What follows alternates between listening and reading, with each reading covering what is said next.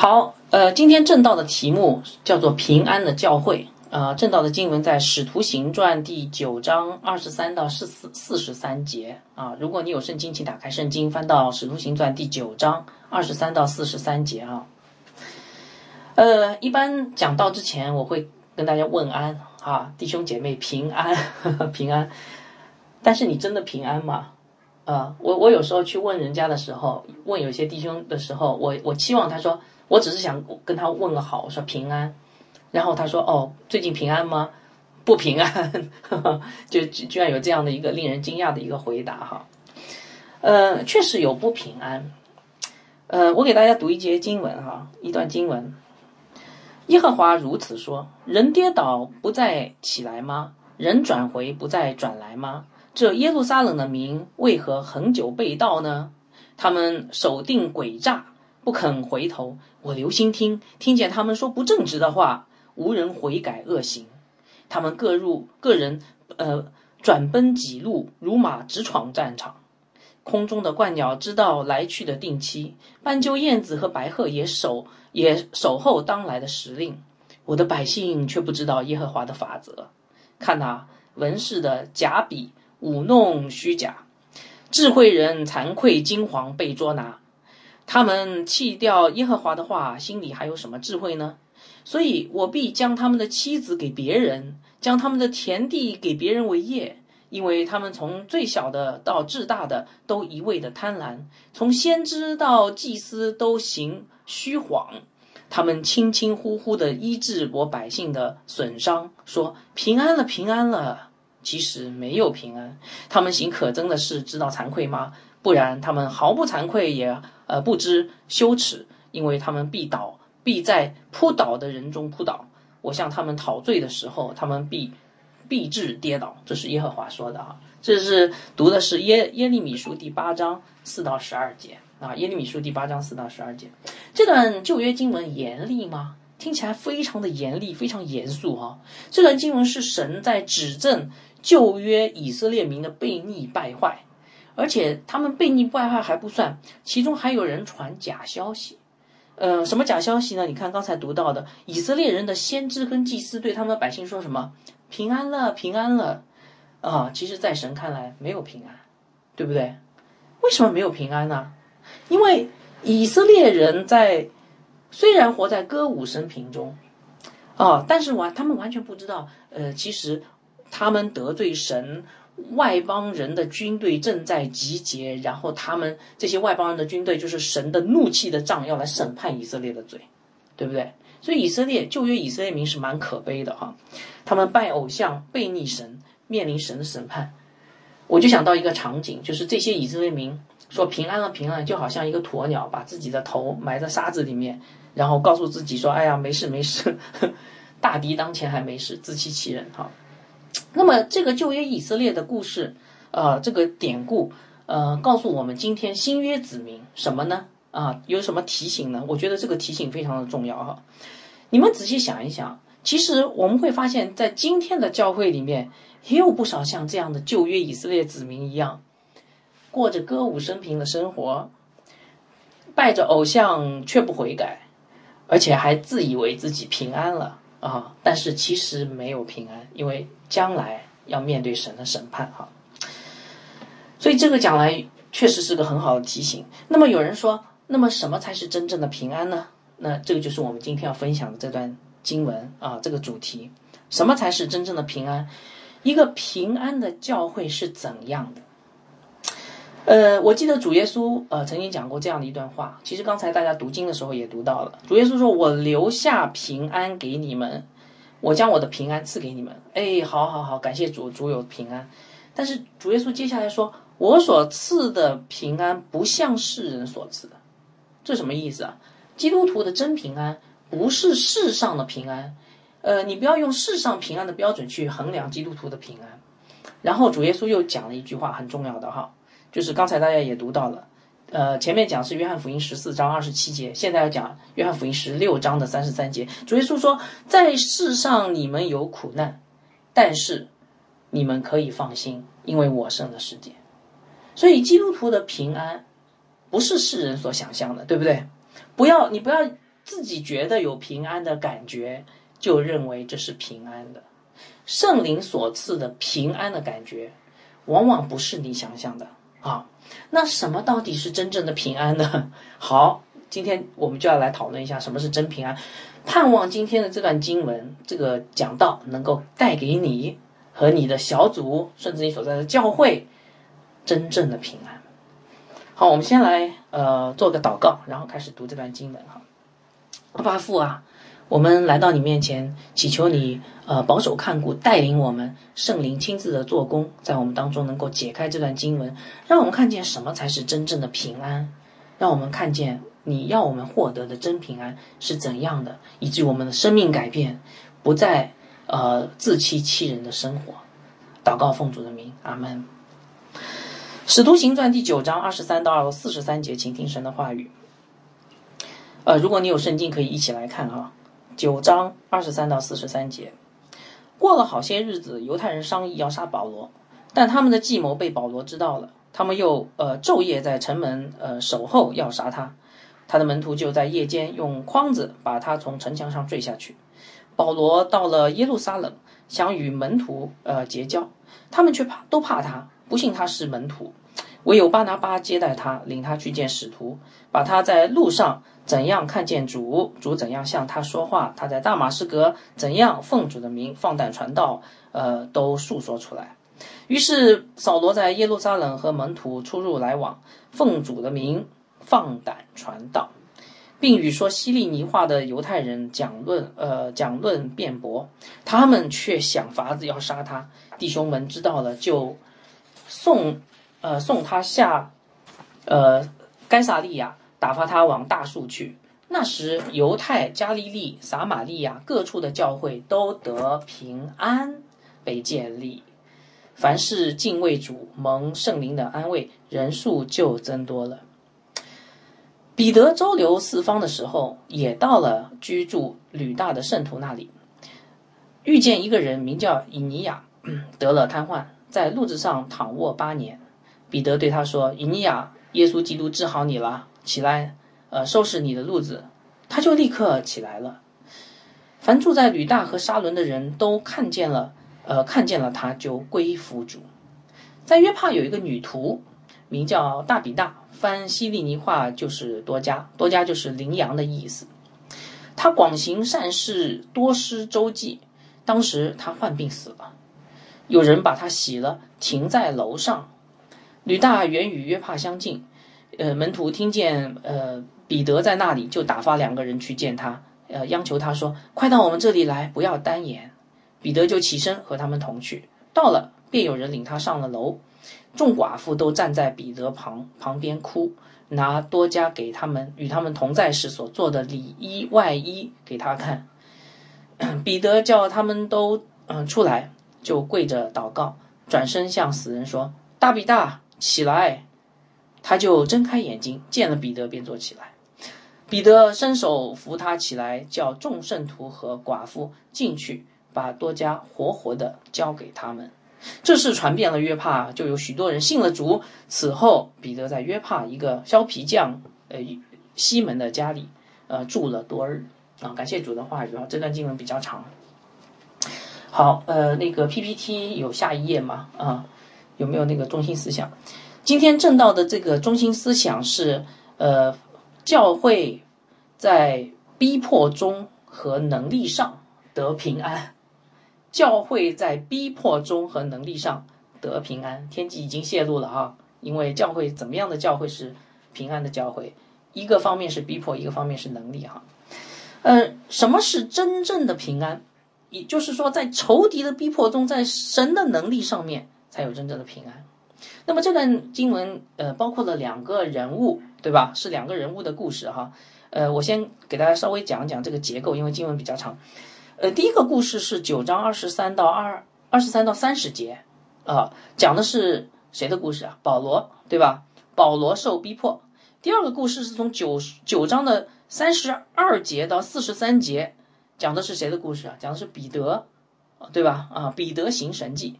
所以两个故事，保罗受逼迫，彼得行神迹，或者说保罗受逼迫，彼得显能力也可以的啊，神迹显出神的能力嘛啊。哎，等一下，等一下，呃，你好像少讲了一节经文嘛，是不是啊？哎，刚才我确实漏掉一节经文，为什么漏掉这一节经文呢？因为这一节经文九章三十一节是今天讲到的这个关键经文。那时，犹太、加利利、撒玛利亚各处的教会都得平安，被建立。凡是敬畏主、蒙圣灵的安慰，人数就增多了。这节经文就是我们今天要主要来讲这个教会到底怎么样得平安，怎么样成为一个平安的教会，跟什么有关系？你会很惊讶的发现，其实前面跟保罗受逼迫有关系，后面跟彼得得能力、呃显能力有关系。哈，好，所以保罗显受逼迫，呃，彼得行神迹啊，显能力，这就是我们今天要讲的那个主主要的呃这个内容。然后我们想告诉大家，什么叫做教会的真正的平安？也许你会说，哎，光是从保罗、彼得身上能看出这个教会平安的样式吗？可以，但是不只是在他们身上，因为九章三十一节讲的不只是这两件事，而是以这两件事为代表的整个在呃福音传到外邦之前，神在犹太、加利利、撒玛利亚所。行的所建立的教会的样式，大家明白我在说什么吧？啊，他九章三十一节是很重要，是总结了前面神的工作。好，我们一点点来看哈。首先，我们来看逼迫。我们来看九章二十三节。过了好些日子，犹太人呃商议要杀扫罗。我们上个星期的呃讲到，上个主日的讲到讲的是什么？讲的是保罗，对吧？保罗的生命改变。保罗在大马士革路上突然间被主光照，然后就戏剧化的就信主了。然后信完主以后，他显出了他的这个真真实的信仰，他开始传传福音了，对不对啊？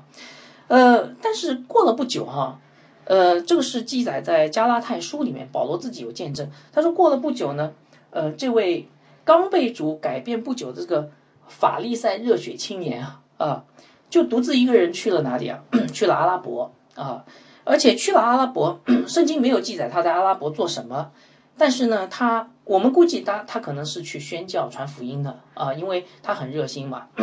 阿拉伯在大马士革的东面，以色列呃那个耶路撒冷是在大马士革的西面，所以他继续往东走，继续往呃那个更远的地方去哈。其实我觉得这个也反映出他有神有呼召他做外邦人的使徒的这样的一个呃呼召在那里。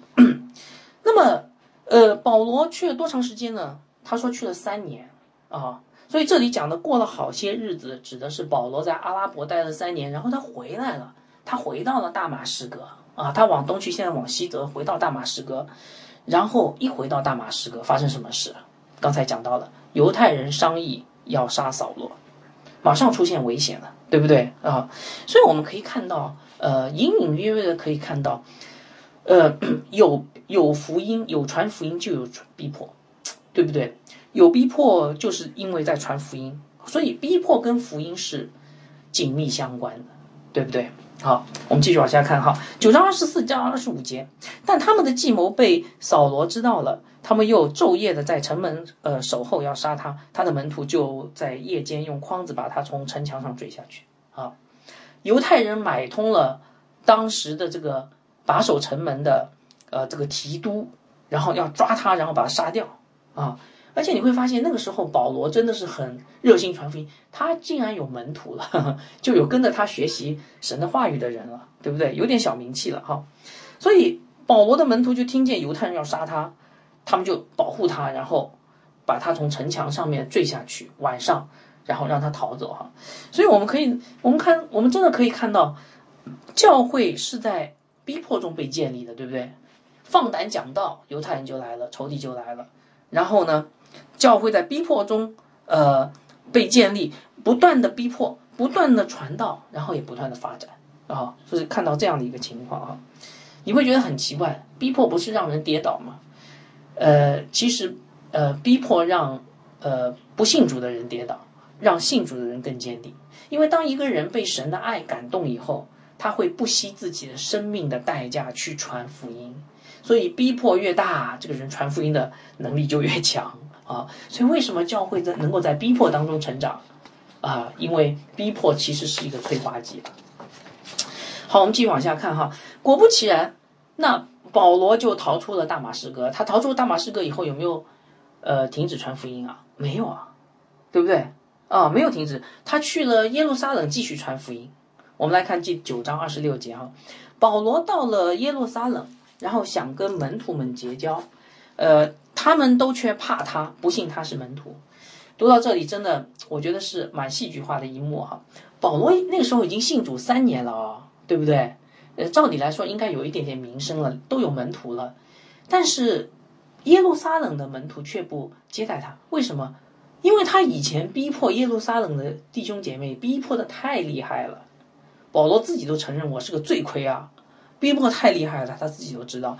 就算过了三年，大家记忆犹新。呃，这个人真的信主了吗？啊，所以我们可以看到，有逼迫就有福音。可是，一个逼迫者身上会有福音吗？哇，大家都怀疑，对不对？不相信保保罗这个逼迫者能够得到真正的福音。好，我们继续往下看，那怎么办？九章二十七节，唯有巴拿巴接待他，领他去见使徒，把他在路上怎么看见主，主怎么向他说话，他在大马士革怎样奉主的名放胆传道，都说出来啊。呃，很多人是看人的外表，但是巴拿巴不一样，他看的是保罗的心，对不对？我相信他一定一定是看到了保罗这位曾经的逼迫者，成为了福音的使者。他就领保罗去见使徒哈，呃，这里没有指是哪一个使徒，呃，但是根据保罗在加拉太书里面的见证呢，他碰到的应该是谁，你知道吗？他应该是碰到是彼得，然后后来碰到雅各，而且保罗在这段时间跟彼得一起同住了十五天，啊，这个十五天啊，在整个的人类历史上或者救赎历史上是非常重要的十五天。为什么？你们知道保罗被呼召做什么使徒？叫做外邦人的使徒，对不对？好，人的呼召是要得到教会的印证的啊，不是说你今天你有一个感动，然后你呼召，然后你说啊，我要去传福音，然后我要成为什么什么人，然后你就说啊，我那我去了，呃，应该要得到教会的印证，奉教会的差派。那我们可以从身保罗身上就可以看到这一点哈。呃，所以这十五天非常的重要，因为这十五天就是保罗得到教会印证的十五天。他与彼得同住，那彼得是谁呢？彼得是耶稣亲自印证的使徒，对不对？彼得认可他，然后他的护照就得到了印证哈。后来你们记得吗？在彼得后书啊，彼得不只是这里十五天印证他，彼得确实是。印证保罗的使徒身份。后来在彼得后书第三章十五到十六节，彼得亲自告诉弟兄姐妹，保罗写的书就是圣经。我给大家读一下哈。彼得说：“我我们所亲爱的呃弟兄，呃兄弟保罗，呃照着所赐给他的智慧写了信给你们，他的一切的信上也都是讲论这事。信中有些难明白的。”那没有学问、不坚固的人强解，如同强解别的经书一样，就自取沉沉沦。所以保彼得说，保罗写的是圣经，你们不要乱解他的东西。你们乱解他的东西，就如同你们乱解别的什么经书。彼得把保罗写的书信跟别的圣经同等嘛，是不是啊？啊所以这十五天非常的重要。我们今天，呃。呃，弟兄姐妹的个人的呼召，其实也是需要得到教会印证的。为什么现在牧师长老啊，牧师或长老都需要被案例啊？案例到底是什么？其实案例就是教会去印证这个人的个人呼召啊。没有被案例，就是这个人的个人护照还没有被确定了。但是如果一旦案例了，而且是按照合理的程序案例的。呃，一般来说，按牧团有若干个比较资深的传道人，他们去看这个人到底有没有护照。看完以后，如果确实有的案例他，然后他的护照才被确定下来啊。所以这个非常的重要哈，弟兄姐妹，如果你们要去呃服侍神，要受案例的，而且受合理的案例，因为有的时候有些教会也是呃那个不太讲究，就乱按啊，只个走个形式啊，这个是有有损于教会的哈。好，我为什么要讲这些哈？这些跟传福音都有关系啊，大家明白吗？你们看《使徒行传》后面讲的是谁？主要讲的就是保罗。保罗这个人根子正吗？正，在大马士革路上，他被耶稣呼召了，但是他也得到了教会的呼召。所以这一切都是在讲整个圣灵的工作，要去传福音，传到外邦，对不对？那么要传到外邦啊，还有一个非常重要的地方，就是教会要被先建立起来啊。好，所以我们继续往下看哈。第九章二十八到二十九节，通过了使徒的印证，保罗越发放胆传福音了，对不对？我们来看第九章的二十八到二十九节啊。不过那个呃那个一一讲到传福音，逼迫马上来了。好，这段经文讲什么哈？于是保罗、扫罗在耶路撒冷和门徒出入来往，奉主的名放胆传道，并与说希利尼话的犹太人讲讲论辩驳。哇！这个得到了彼得的认同，保罗开始做起使徒的事来了。你说从哪里看出来哈？这里讲了两两个两呃两句话，叫做奉主的名放胆传道，看到没有？如果你们记性好的话，你们还记得我们在讲那个使徒行传第三章第四章的时候，那个讲章的标题叫什么？第三章讲章讲章的标题就是奉主的名，然后第四章讲章的标标题叫做放胆的见证。奉主的名放胆见证，奉主的名放胆传道。前面第三章、第四章是谁干的事情？使徒彼得和约翰。但是这里讲到了保罗。从这个字当中，我们可以看到保罗得到了教会的印证以后，他就开始了拥有使徒的呼召，就被显明出来了。而且他还不是一个呃呃普通的使徒，他是个外邦人的使徒，因为在这里提到他与说希利尼话的犹太人。辩论啊，他将来要去外邦的哈。好，刚才讲了，一传福音，什么就来了，逼迫就来了。好，我们来看第九章的二十九到三十节，他们就是那些说希利尼话的犹太人，却要想法子杀他。弟兄们知道了，就送他下该萨利亚，打发他去往大树啊。一传福音。逼迫就来，而且是死亡的威胁啊！所以弟兄们没办法了，只好把他送走。哎，送到哪里去啊？这下送远了哈！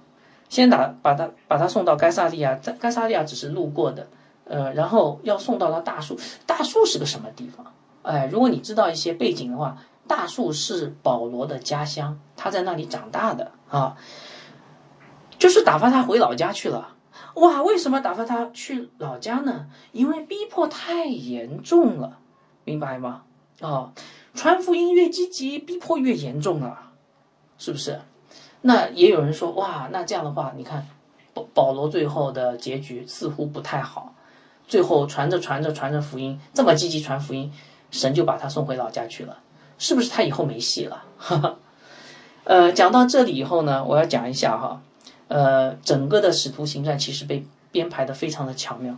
这里保罗暂时退场了，是不是啊？是不是退场了？对，因为你看后面呃呃两三章的经文都是在讲彼得哈。为什么退场呢？因为神在做一个奇妙的工作，就是预备把福音传到外邦啊。保罗暂时退场，但是等到他再登场的时候，大概是什么时候？知道吗？十年以后。保罗在大树做了十年默默无闻的传道人，后来是因为巴拿巴啊，他去把保罗带出来，然后把保罗带到安提阿，然后又奉了安提阿教会的差派，然后出去开始了辉煌的宣教生涯哈。所以我们可以从这里看到，神要预备一个合用的器皿，不是那么简单的啊，而是说。不是一天造成的，是要经过很多年岁的考验、打磨，除掉他身上那些杂质，让他真正的成为一个谦卑顺服的人，这个人才可以被使用的。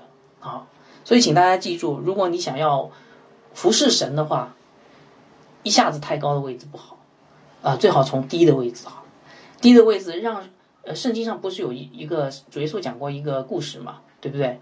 呃，有人请客，你不要站在那个很高的位置上面，你在很高位置，主人说对不起啊，那个位置留给别人了，你就很没有面子，你就跑到尾巴上去坐。你应该站在尾巴上，对。不对？然后呢，主人一看，哎，等一下，这个是个贵客，请到前面来，那你就比较有荣光哈。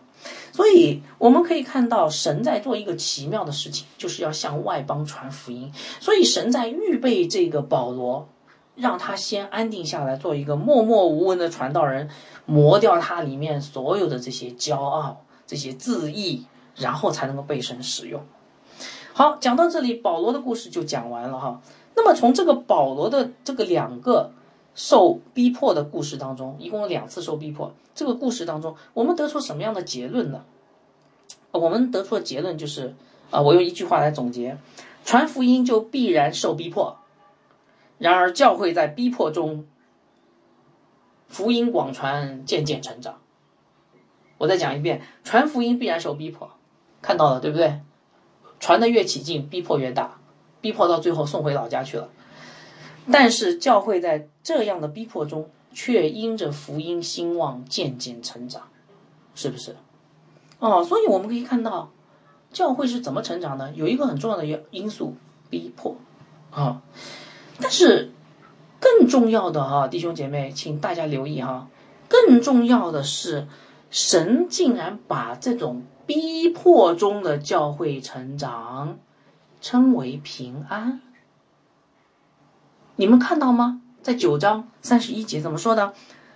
前面讲了，保罗一直受逼迫，受逼迫，受逼迫。保罗不止他一个人，他是所有的基督徒都是像保罗这样传福音，都是受逼迫的。然后神却说，那时犹大、犹太、加利利、撒玛利亚各处的教会都得什么平安被建立，教会被建立。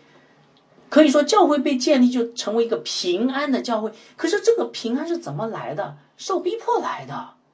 真正的平安是什么？在逼迫中的平安，大家明白吗？啊，然后你会，你可能会想不明白，哎，怎么逼迫中会有平安呢？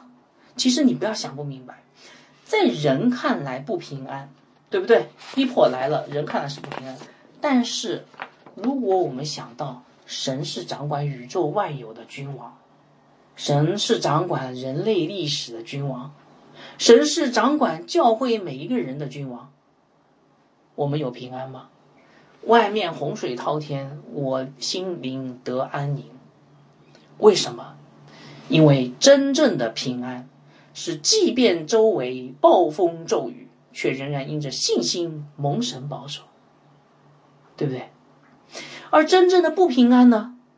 虽然外面歌舞升平，却因内心悖逆败坏，等待审判。所以在基督里，即便经历十字架的苦难，我们仍然因与神同在而有平安；但不在基督里，即便一生风平浪静、富足祥和，我们仍然要面对将来的审判而感到不安。所以我问大家，真正的平安是什么？在基督里，在信心里，而不是看周围的环境。今天我们的环境平安吗？一点不平安。刚才祷告的时候讲了，印印度的疫情很快就可能会波及到我们。你怎么知道不会呢？我昨天还跟我妻子说了，香港不是查出来有很多的那个呃呃有那个从印度过来的很多人都得了吗？得了以后，呃无症状无无症状的。呃，感染者，呃，有没有可能会有一一两个漏网的？有可能的，有漏网的不是漏在香港了吗？那漏在香港以后，香港到这里不是还是有来往的吗？所以我们这儿深圳会首当其冲，然后说不定在大街上已经有了呢，我也我们也不知道，对不对？所以这些都是环境的不平安，可是我们的平安是什么？我们的平安是相信神应许我们。我们只要合神心过合神心意的生活，神应许我们，我们一定是得平安的，因为主耶稣说过了，对不对？我所赐的不像世人的平安，你们在世上有苦难，但是你们可以放心，我胜了这世界，我留下平安给你们，将我的平安赐给你们啊！所以真正平安的教会，不是那些每天风和日丽、查查经、祷祷告、主日上午唱唱歌、周六下午。吃吃喝吃喝，啊，不是这样的教会，这样的教会不平安啊！我告诉你，你不要去这样的教会，这样的教会不平安，很危险，因为会要被神审判的啊。真正平安的教会是充满逼迫，然后啊，但是见证神的大能，那这个叫做平安的教会。所以，亲爱的弟兄姐妹，请你想一想，我们要反思一下，你的生活平安吗？呵 呵如果我问你，你平安吗？你会怎么回答？啊，最近没有什么逼迫，啊，当然也没有经历什么神的大能了，都蛮平安的。错，你的生活真的平安吗？你认为你所在的团契小组是平安的吗？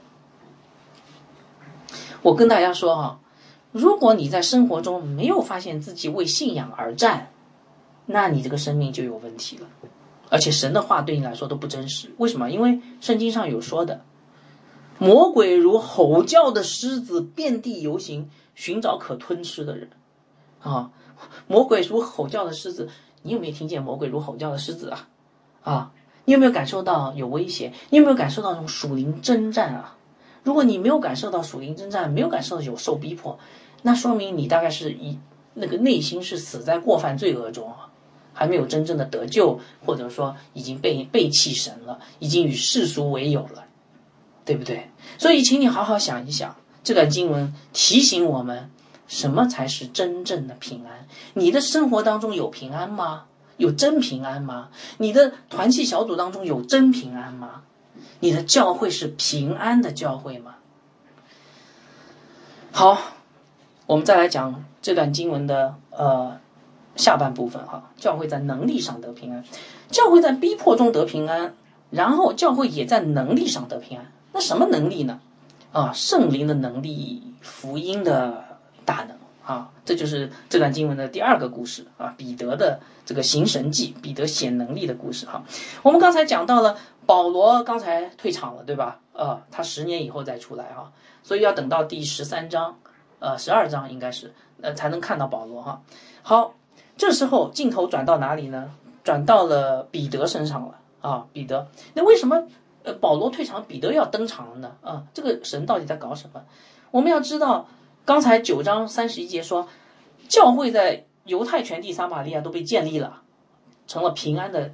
教会对不对？建得好好的，这时候神要开始启动下一个阶段。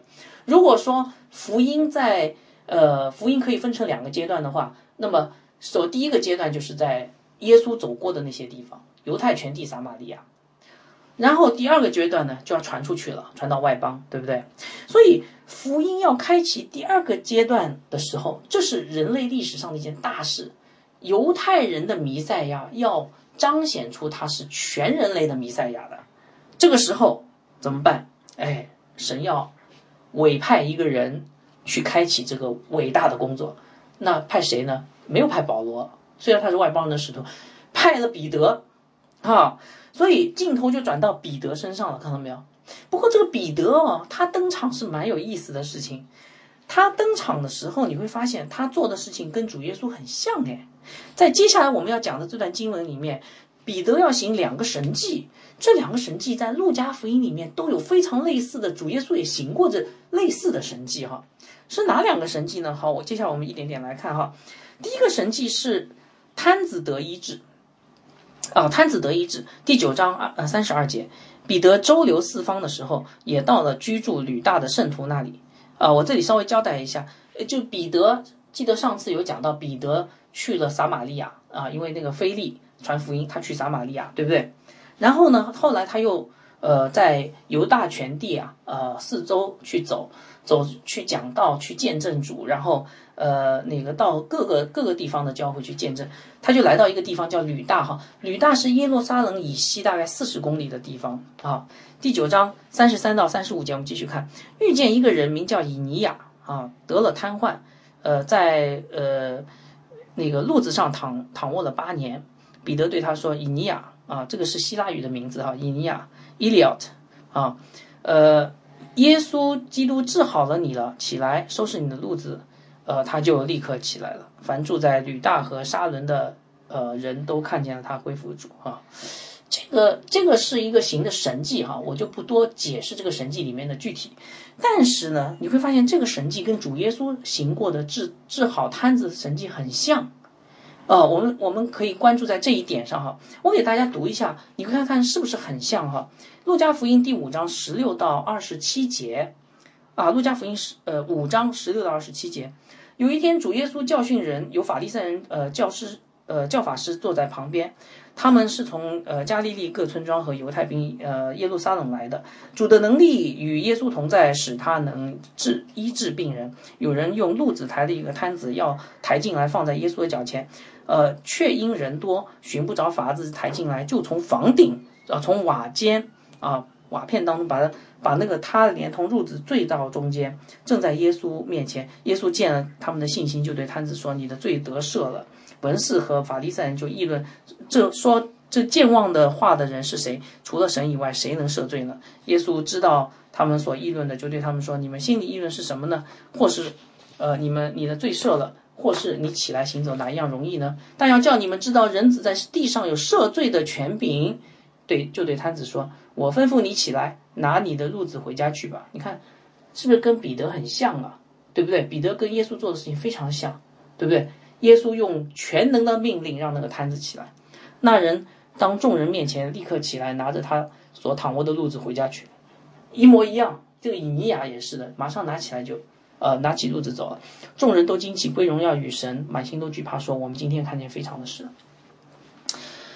所以，我们看到彼得所行的神迹跟主好像哎，还不止这个。我们继续往下看，好吧？好，第二个神迹，死人复活。我们来看第九章三十六到三十八节啊，在约帕有一个女徒、女门徒，名叫大比大啊，翻过来希利尼话就是多加，多加就是羚羊的意思啊，很好听的一个名字。她广行善事，呃，多施周济。当时她呃患病死了，有人把她洗了，停在楼上。吕大原与约帕相近啊，吕大和约帕有二十几公里相近。门徒听见彼得在那里，就打发两个人去央求他说：“呃，快到我们这里来，不要耽搁。”这里提到了一个名叫多加的女信徒啊，看来这个人呢，应该是一个蛮有好见证的人啊，因为这里提到他广行善事，多施周济，呃，多施周济嘛，啊，后面有提到那些寡妇都穿着他做的衣服啊，所以这个这个信徒应该是有信心、行为好的这样的一个信徒，但是不幸他死了。啊，正好彼得就在隔壁的城市里面，对吧？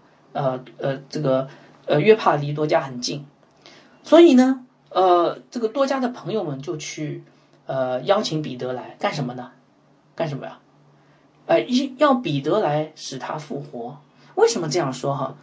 这些朋友是不是认为他死了？真的死了？因为这里说有人把他洗了，停在楼上，洗都洗完了。对不对？尸体都洗完，停在楼上，然后，呃，而且可以看到后面这些人都在那里哭泣哈。然后，但是他们为什么让，呃，彼得赶紧不要单言来呢？为为什么？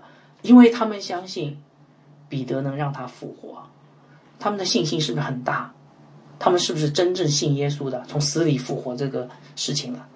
对不对？好，九章三十九节。彼得就起身和他们同去，到了便有人领他上楼，众寡妇都站在彼得旁边哭，拿多加与与他们同在时所做的里衣外衣给他看。哇，这句话也可以理解说，这个寡妇当时都穿着多加生前给他们做的衣服，然后展示给彼得看。为什么？因为你看，他们一方面是纪念多加，对不对？把多加给他们的衣服都穿上了，另外一方面展示给别人看，你看多加多有爱心啊，是多么好的一个啊基督徒啊。九章四十到四十一节，彼得叫他们都出去，就跪下祷告，转身对着死人说：“大比大，起来！”他眼睛睁开，见到彼得便坐起来。彼得伸手拉拉拉他起来，扶他起来，叫众圣徒和寡妇进来，把多加活活的交给他们。多加复活了，对不对？这个故事跟耶稣使使那个雅鲁的女儿复活很像的，你们你们看到没有啊？我这因为雅鲁女儿这个故事比较长，我就不读了哈。我觉得最起码有这几点像哈。你看，呃，雅鲁的女儿也是雅鲁大有信心的去求耶稣，快快到我家去，对不对？彼得也是在这个彼得故事里面也是这样的。呃，在整个行神迹、死人复活的这个过程当中。主耶稣也是请大家都出去，对不对？然后这里彼得也是让大家都出去，然后在复活这个死人的过程当中，主耶稣也用一句话就叫这个死人给起来了，对不对？耶稣拉着他的手呼叫说：“女儿，起来吧。”然后他的灵魂就回到了，变回来，他就立刻起来。彼得行神迹也是这样，不过彼得行神迹跟耶稣行神迹有一个区别的地方，我发现什么地方呢？就是彼得先跪下祷告。啊，耶稣没有说跪下祷告，彼得先跪下祷告，因为主耶稣的能力从他自己身上发出来，但是彼得呢是需要祷告求神的能力来医治他啊。其实你读前面的医治瘫子的时候也是一样的啊，主耶稣说的就是小子，你的信救了你，但是呢，呃，彼得会说啊，耶稣基督医医好你了啊，这个是门徒跟主这个行神迹完全不一样的地方。好，那么我讲的有点凌乱，但是呢，呃，请问在这段彼得的两次行神迹的故事当中，我们得出什么结论呢？啊，前面讲凌乱没关系哈，这里得出一个结论非常重要。这个结论我也用一句话来表达：教会在渐渐成长的过程中，见证福音的大能。教会在渐渐成长的过程中，见证福音的大能。你们记得《使徒行传》一章八节吗？你们要得着圣灵的能力，圣灵要降在你们身上，你们就必得着能力去传福音，对不对？啊，所以彼得这个故事让我们看到，教会在成长的过程当中彰显见证福音的大能。这个大能不是人的能力，是神的能力，而且这个大能不是微弱的能力，是令人惊讶的能力。为什么？因为你看，病了那么多年的病病人都好了，死人都可以复活。这个能力所带来的是彻彻底底的生命的改变。而正是在这个能力上，前面九章三十一节说什么？教会被建立，得平安。所以我问大家，什么样的教会会成为平安的教会？见证神的大能，是不是啊？对不对啊？那你说见证神的大能为什么会得平安呢？因为其实九章三十一节后面那句话我刚才没有分享哈。凡事敬畏主，当你看到神的大能，你会敬畏主，然后这个敬畏主的教会就会兴旺起来。所以，亲爱的弟兄姐妹，在这边我也仍然要请大家反思：你有没有看见福音的大能在你身上正在改变你？你有没有看见福音的大能，在你所在的小组团契当中正在发生？看见没有？你说没看见啊？哦，或者看见一点点，一点点不算。福音的大能是一个大能啊！哦，我不知道大家有没有看见。如果你看见了，就证明这个，你的你你的生命是平安的。如果你没有看见这个大能，每天好像都一样，就这样过着，然后有时候感觉软弱了，爱世界了，怎么样了，那就有问题，不平安了啊！如果你这样的过日子的话，你就真的是不应该是不平安了。如果你看见你的小组团契是充满福音大能的，经常有人来，然后悔改了、信主了、生命改变了，哇，发生很多这样的事情。你会发现，嗯，你这个小组是健康的、平安的。但如果你这个小组里面每天啊可以啊读呃也读经也祷告也敬拜，但是呢，好像这个日子就这样一点点点点过，好像没什么改变，三年五年都没什么改变，你应该觉得不平安。好，所以这段经文到底告诉我们什么？这段经文告诉我们怎样的教会是在基督里有平安的教会啊。什么是平安的教会？就是在逼迫中不断经历神的大能的教会，就是平安的教会。这就是教会成长的秘诀。如果你发现这个教会没有这些，哇，这个教会成长可能有有问题。所以，一面是逼迫，一面是神的能力。哈，犹大、加利利、撒玛利亚各处的教会就是这样被建立得平安的。有人说啊，你这样解经会不会太武断啊？我告诉你不会，为什么呢？因为你会发现，其实不只是这段经文是这样讲，其实从《使徒行传》第一章开始，你会发现，神在建立他的教会的过程当中，一个是神的福音的能力，一个是呃这个啊逼迫，总是伴随着，而且占了蛮大的篇幅。如果神要差派一个教会去传福音，成为一个合他心意的教会，他要把教会这样来建立起来。不相信的话，我来可以给你呃回顾一下我们前面所讲的内容哈。比如说，呃，《使徒行传》第一章啊，我们讲到什么？主耶稣教导门徒四十天神的神国的事，对不对？然后主耶稣在升天之前，他跟门徒怎么说的？他说：“你们要等候，在耶路撒冷等着。”等什么？等圣灵的能力，有能力吗？教会需要能力，对不对？谁的能力？圣灵的能力，福音的大能。好，然后再去传福音到地极。好，接下来第二章，呃，那个五旬节上，彼得公开讲道，哇，他一公开讲道，多少人信主？三千人信主，不是一两个人信主。你讲到大概一两个人信主，彼得讲到三千人信主，请问是彼得口才好吗？是这个渔夫的口才好吗？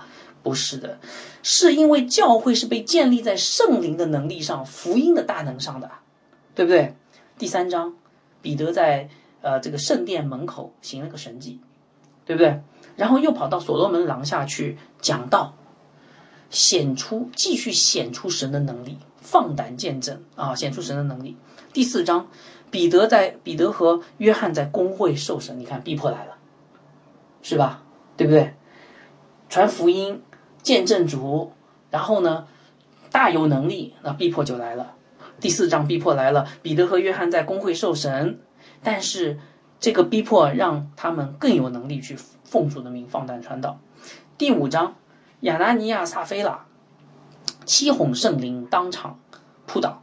是不是圣灵能力又又再次显现了，对不对？第五章的下半段讲的是使徒们圣灵能力显现，使徒们又再再遭逼迫，但是教会又更兴旺，福音更广传。你们有没有看见逼迫能力福音，逼迫能力福音，是不是能力福音逼迫？好，第六章教会选了七个执事，刚选这个七个执事的其中这个代表人物斯提凡干什么了？大有能力的去讲道啊，能力又来了哈。能力来了以后怎么样？第七章，斯蒂凡受逼迫，成了新约教会的第一个殉道士，逼迫到死。第八章，第八章我给大家读第一节嘛。从这日起，耶路撒冷的教会大遭逼迫，扫罗残害教会，进个人的家，拉着男女下监，逼迫极为严重。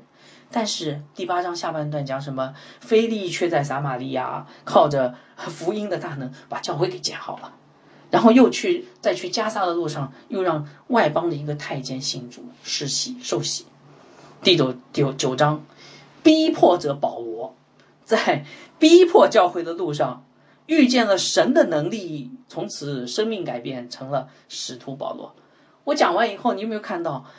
从《使徒行传》第一章耶稣升天开始建立教会，一直到这个教会预备好被建立好、预备好去传外邦传福音的时候，整个的呃那个教会被建立的过程，是不是又是逼迫，又是能力，又是能力，又是逼迫？然后在能力和逼迫当中，福音广传，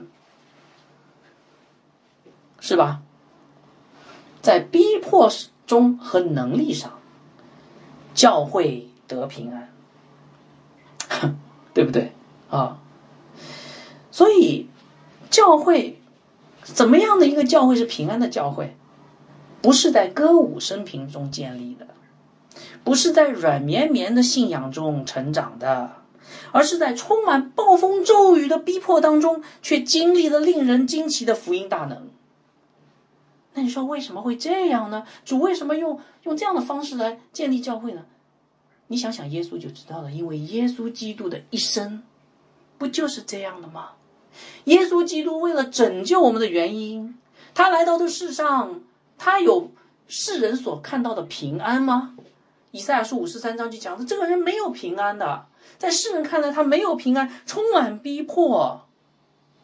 但是主说：“我把我的平安留给你们，这平安不是世人所给的平安。”这个平安就是十字架上他战胜了魔鬼撒旦的平安，就是他一生倚靠天赋的平安，一生遵循啊神旨意而有的平安，是吧？所以弟兄姐妹，与世界妥协的人，包括基督徒在内，虽然在世人看来可能有所谓的平安，但是那不是真正的平安。那是假平安，平安了，平安了，其实没有平安。恩典福音就说是这样的：你们没有罪，你们没有罪，其实你没有罪。那是假平安，肉体的平安，暂时的平安，将来要受审判。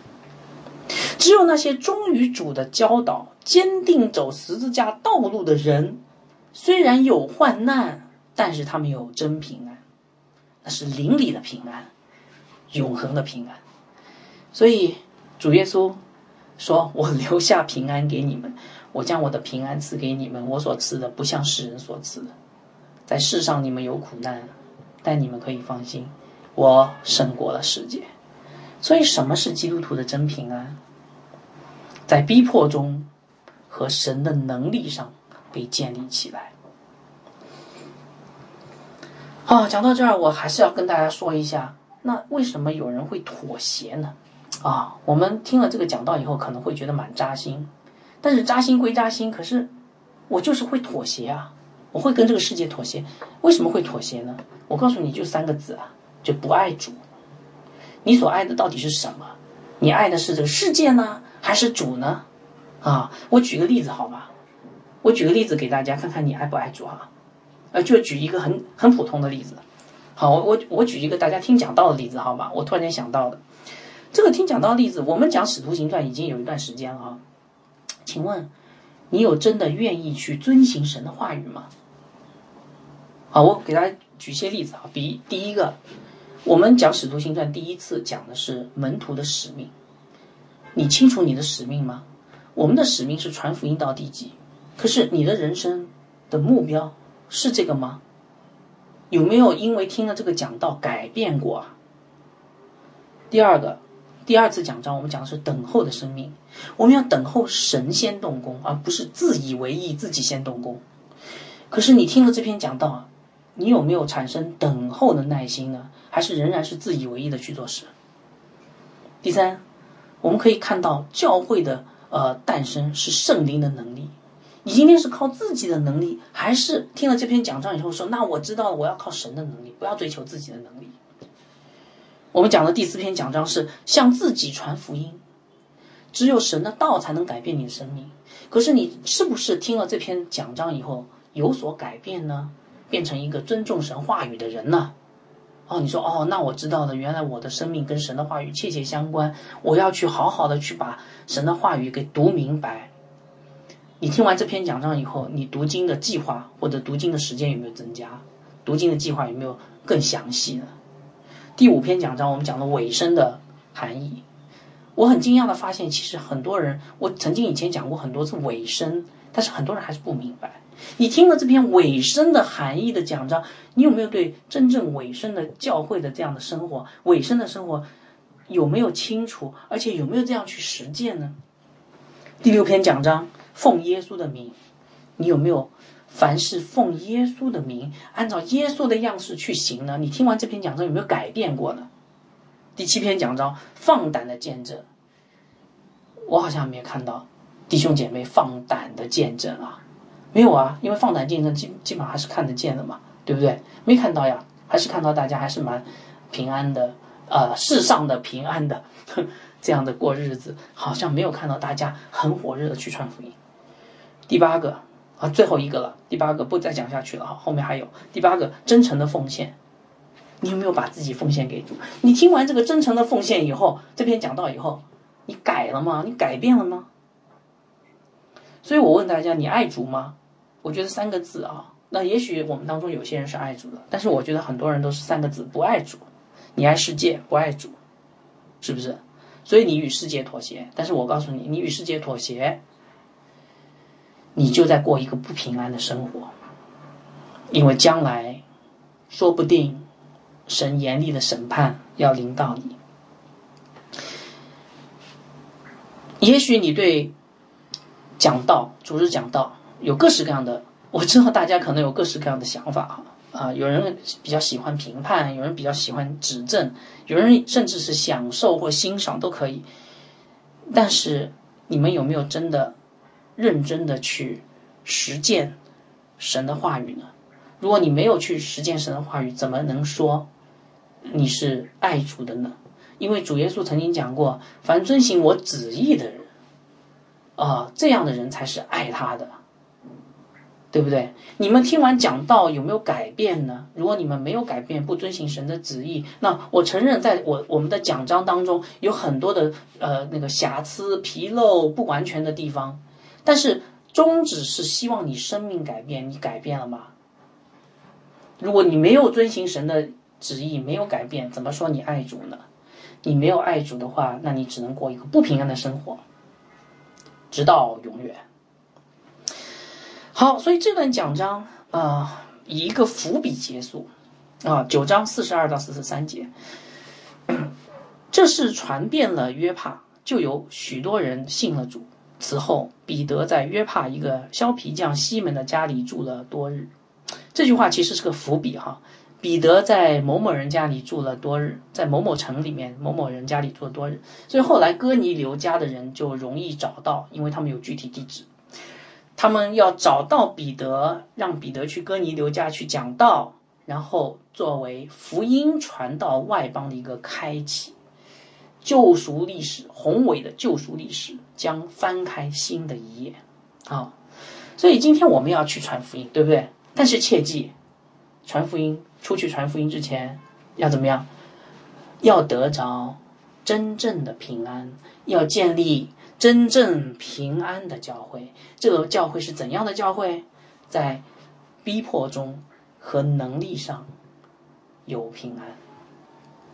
好，我们做一个祷告结束哈。